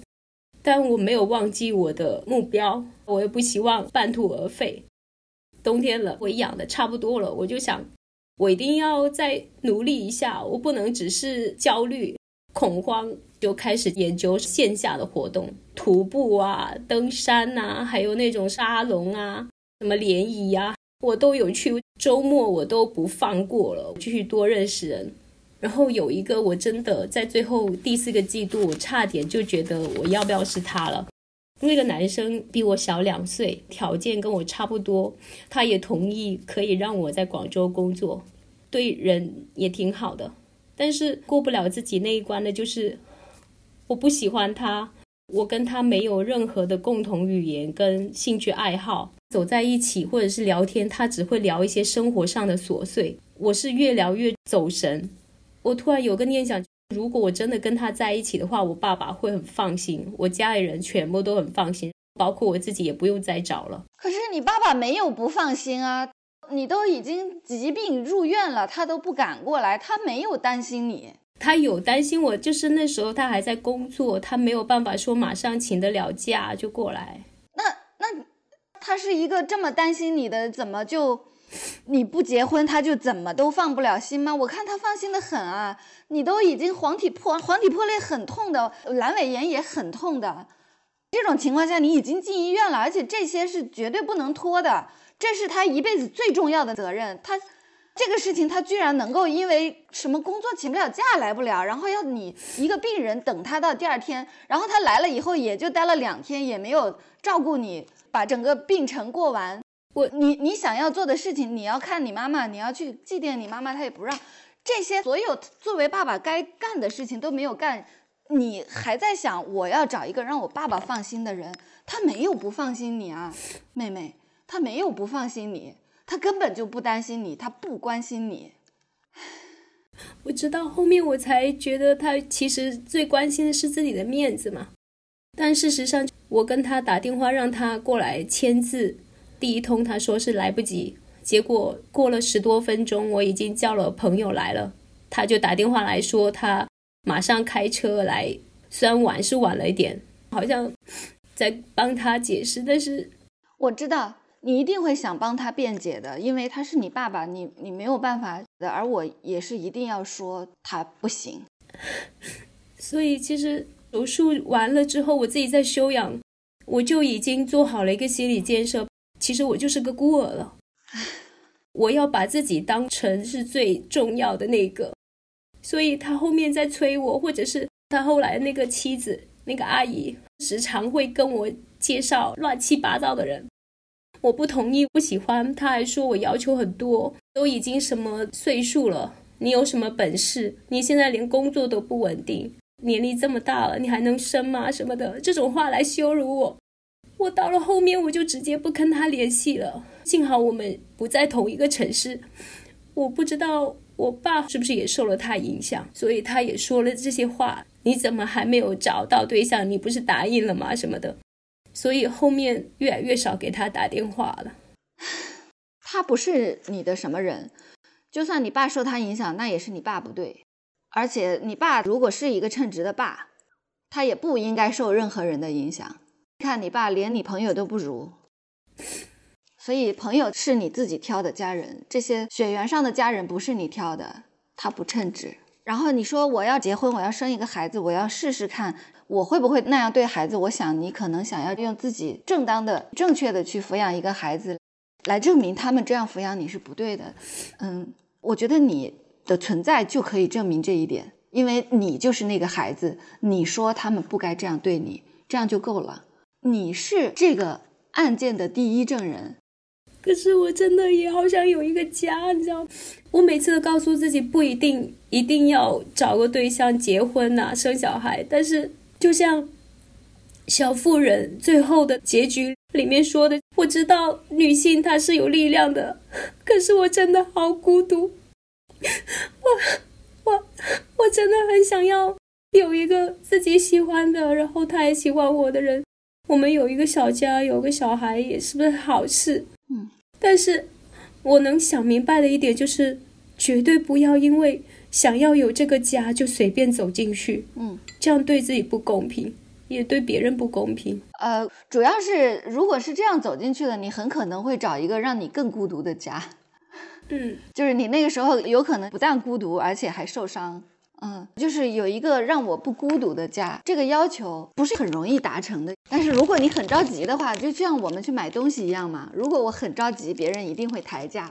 就是心里不着急，这是不可能的。但是在行动上没那么着急，还是有可能的。嗯，比如说慢一点领证啊，慢慢一点谈恋爱，慢一点进入关系，慢一点确认这个人，在行动上慢一点啊，心里急没关系。嗯。其实那个医生也跟我说了一些事情，也会造成我的压力。跟我说什么，我好了之后半年到一年内就赶紧结婚生小孩，不然后面的话很难生出来，就是吓人，你知道吗？我也不能为了要生我就随便找一个吧。以前就是谁的话都信，但是现在就是觉得，为什么我要完全按照你的来？你也不在意我啊，是你也不觉得我是重要的，是。就是跟你说话的人，他未必是为你着想的，嗯，所以他给你的这些建议，他未必是对你有益的，他很可能是对他有益的。我觉得你已经做得很好了，谢谢。你看，你已经下了这么大的力气去找男人，嗯，但是你还是保持着你的要求，啊，你已经非常的迫切了，接近了这么多的机会，你依然说，可是不行，我就是不能放弃这个要求。我不能放弃我对自己的照顾，我觉得你已经做得很好了，而且你经历了一个人去手术，在孤独排行榜上最孤独的时刻，我感觉你跟涅槃了一样。你说，哎，我好像也可以一个人死，这个话说的虽然非常的惨，但是另一方面他也挺有劲的。嗯，我都可以一个人死了，我还有什么不能一个人？可以，对。其实你对孤独也挺熟悉的，就像你说的，你早就是个孤儿了，你就没有不孤独过。那接下来的孤独又有何惧？嗯，我也不知道我怎么会说这种话，好像是宽慰的语气，但是听起来又不是什么宽慰的内容。再说一些有点荒谬，但是我觉得你很擅长孤独，你不用害怕它，因为我从小好像都是比较独立的。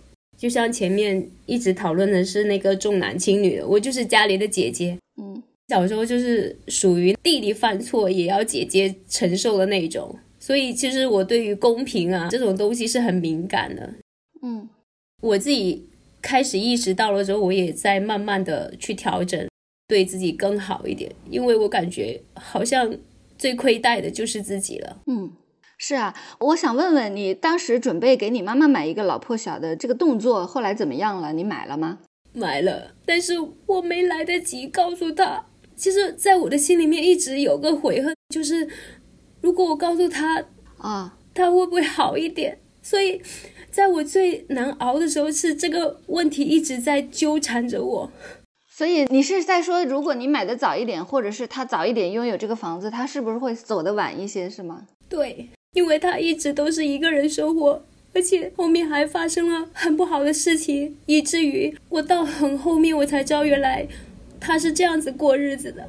就是女人太难了，我不知道他受了这么多，虽然他做的那些行为其实是伤害到我，我也是最后一个才知道的。嗯。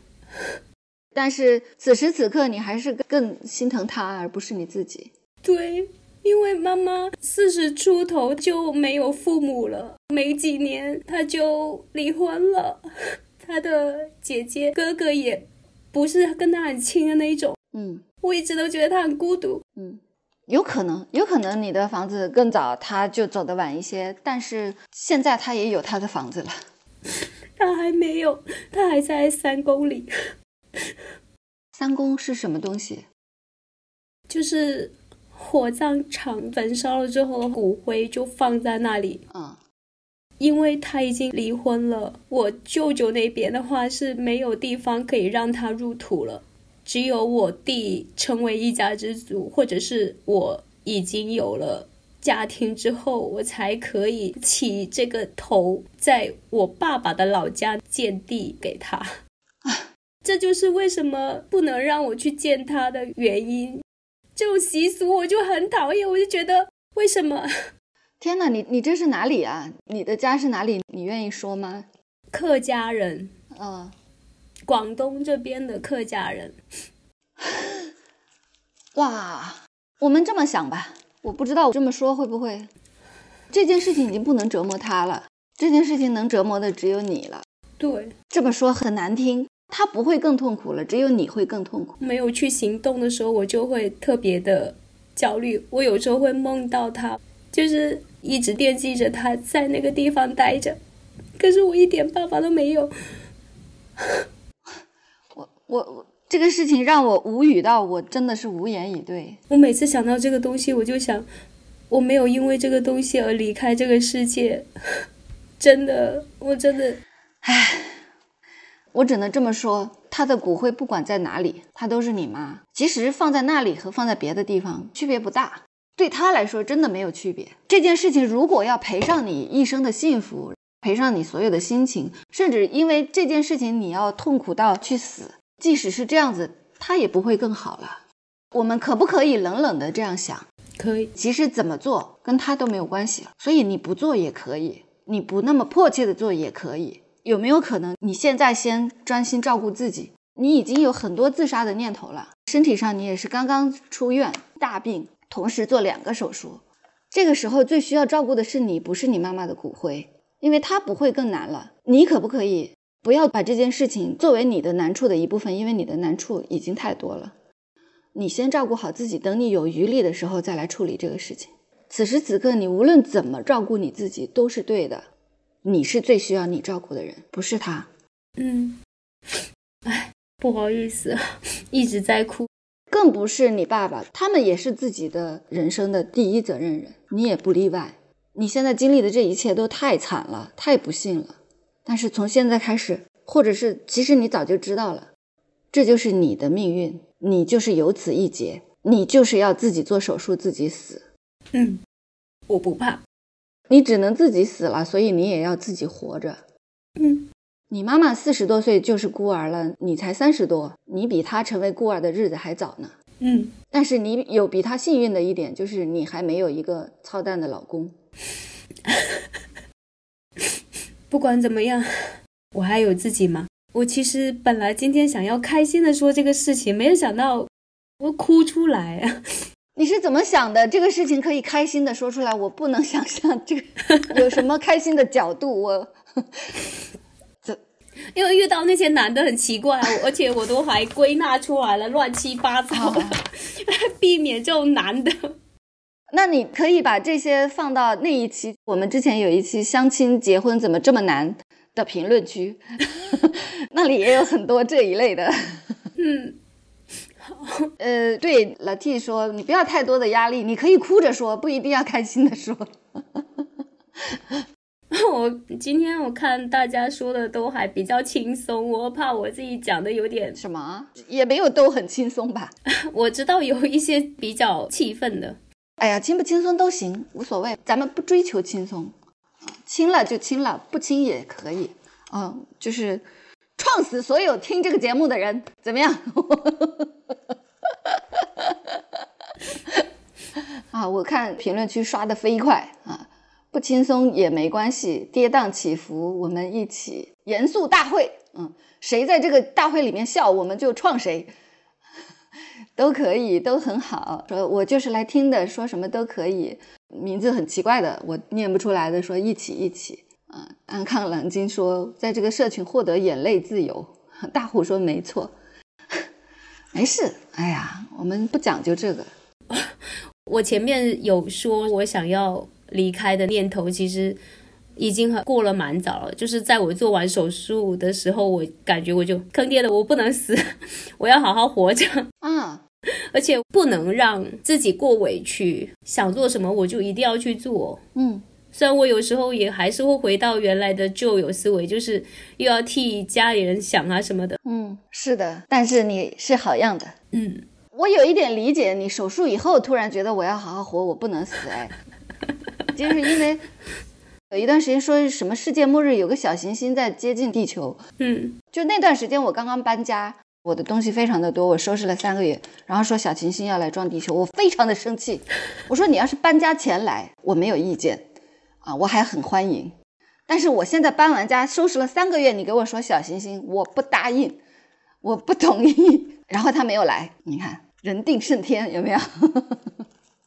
你说你都手术完了，他你你就不能死了？你要要死也得手术前死是吧？就已经对，好痛啊！然后又治疗这个那个，不行的。嗯嗯，行，那我们就先不死，下次再说吧。嗯，好。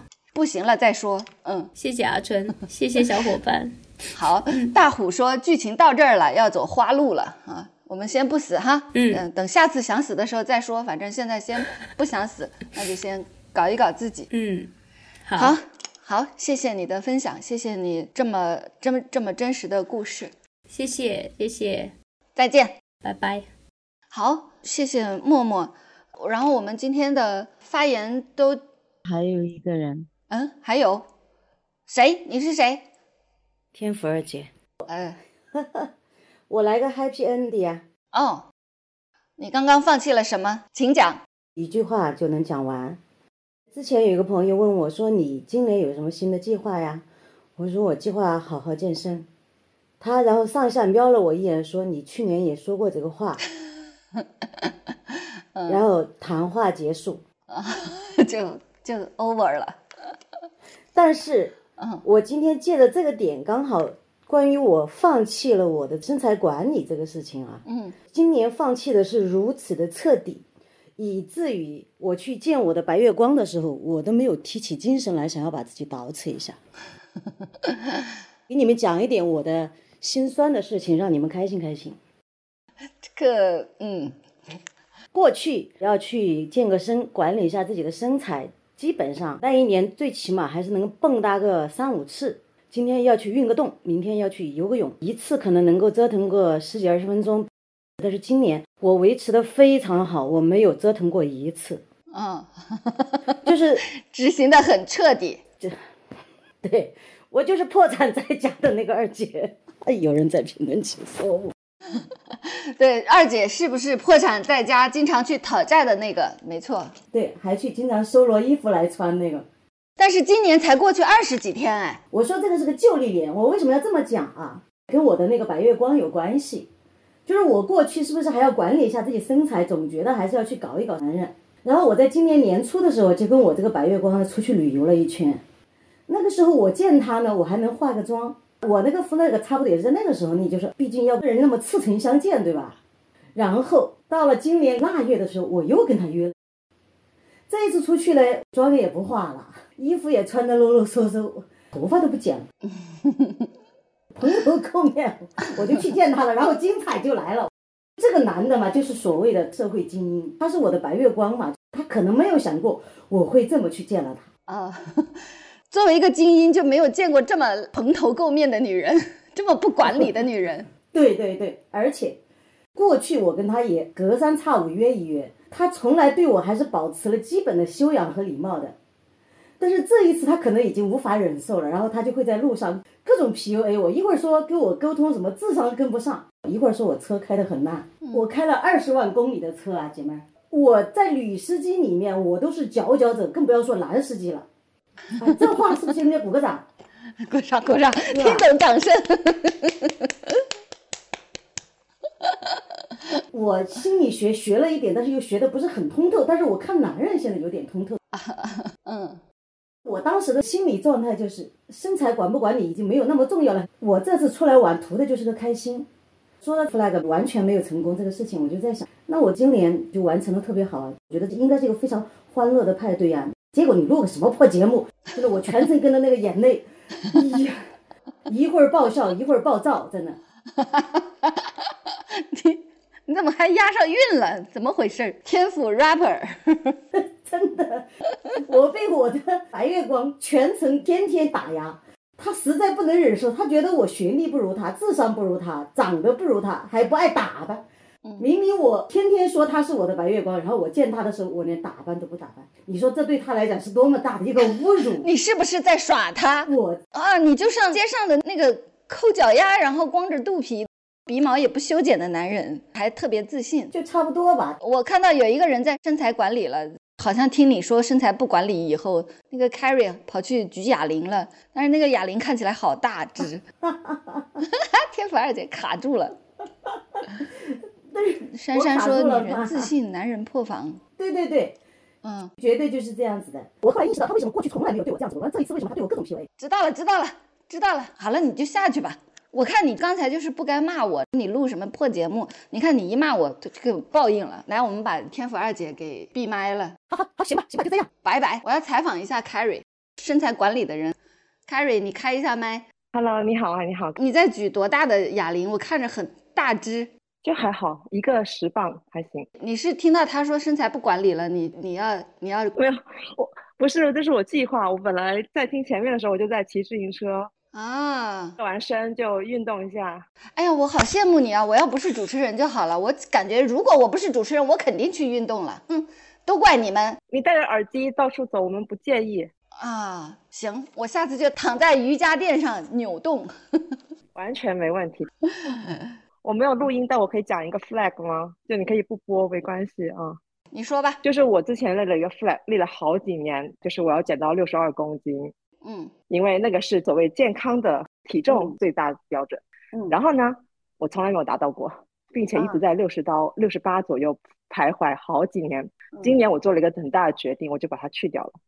嗯，现在的你的目标就是七十公斤。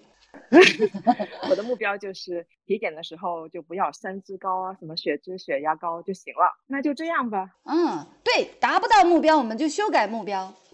对，就是这个，谢谢。我感觉 Carrie 好壮哦，真棒。健身半年吧，大概。嗯，看这个精气神儿就是很壮。我的目标是进电梯的时候，别人看到我会有点害怕。啊，这个目标我已经达到了。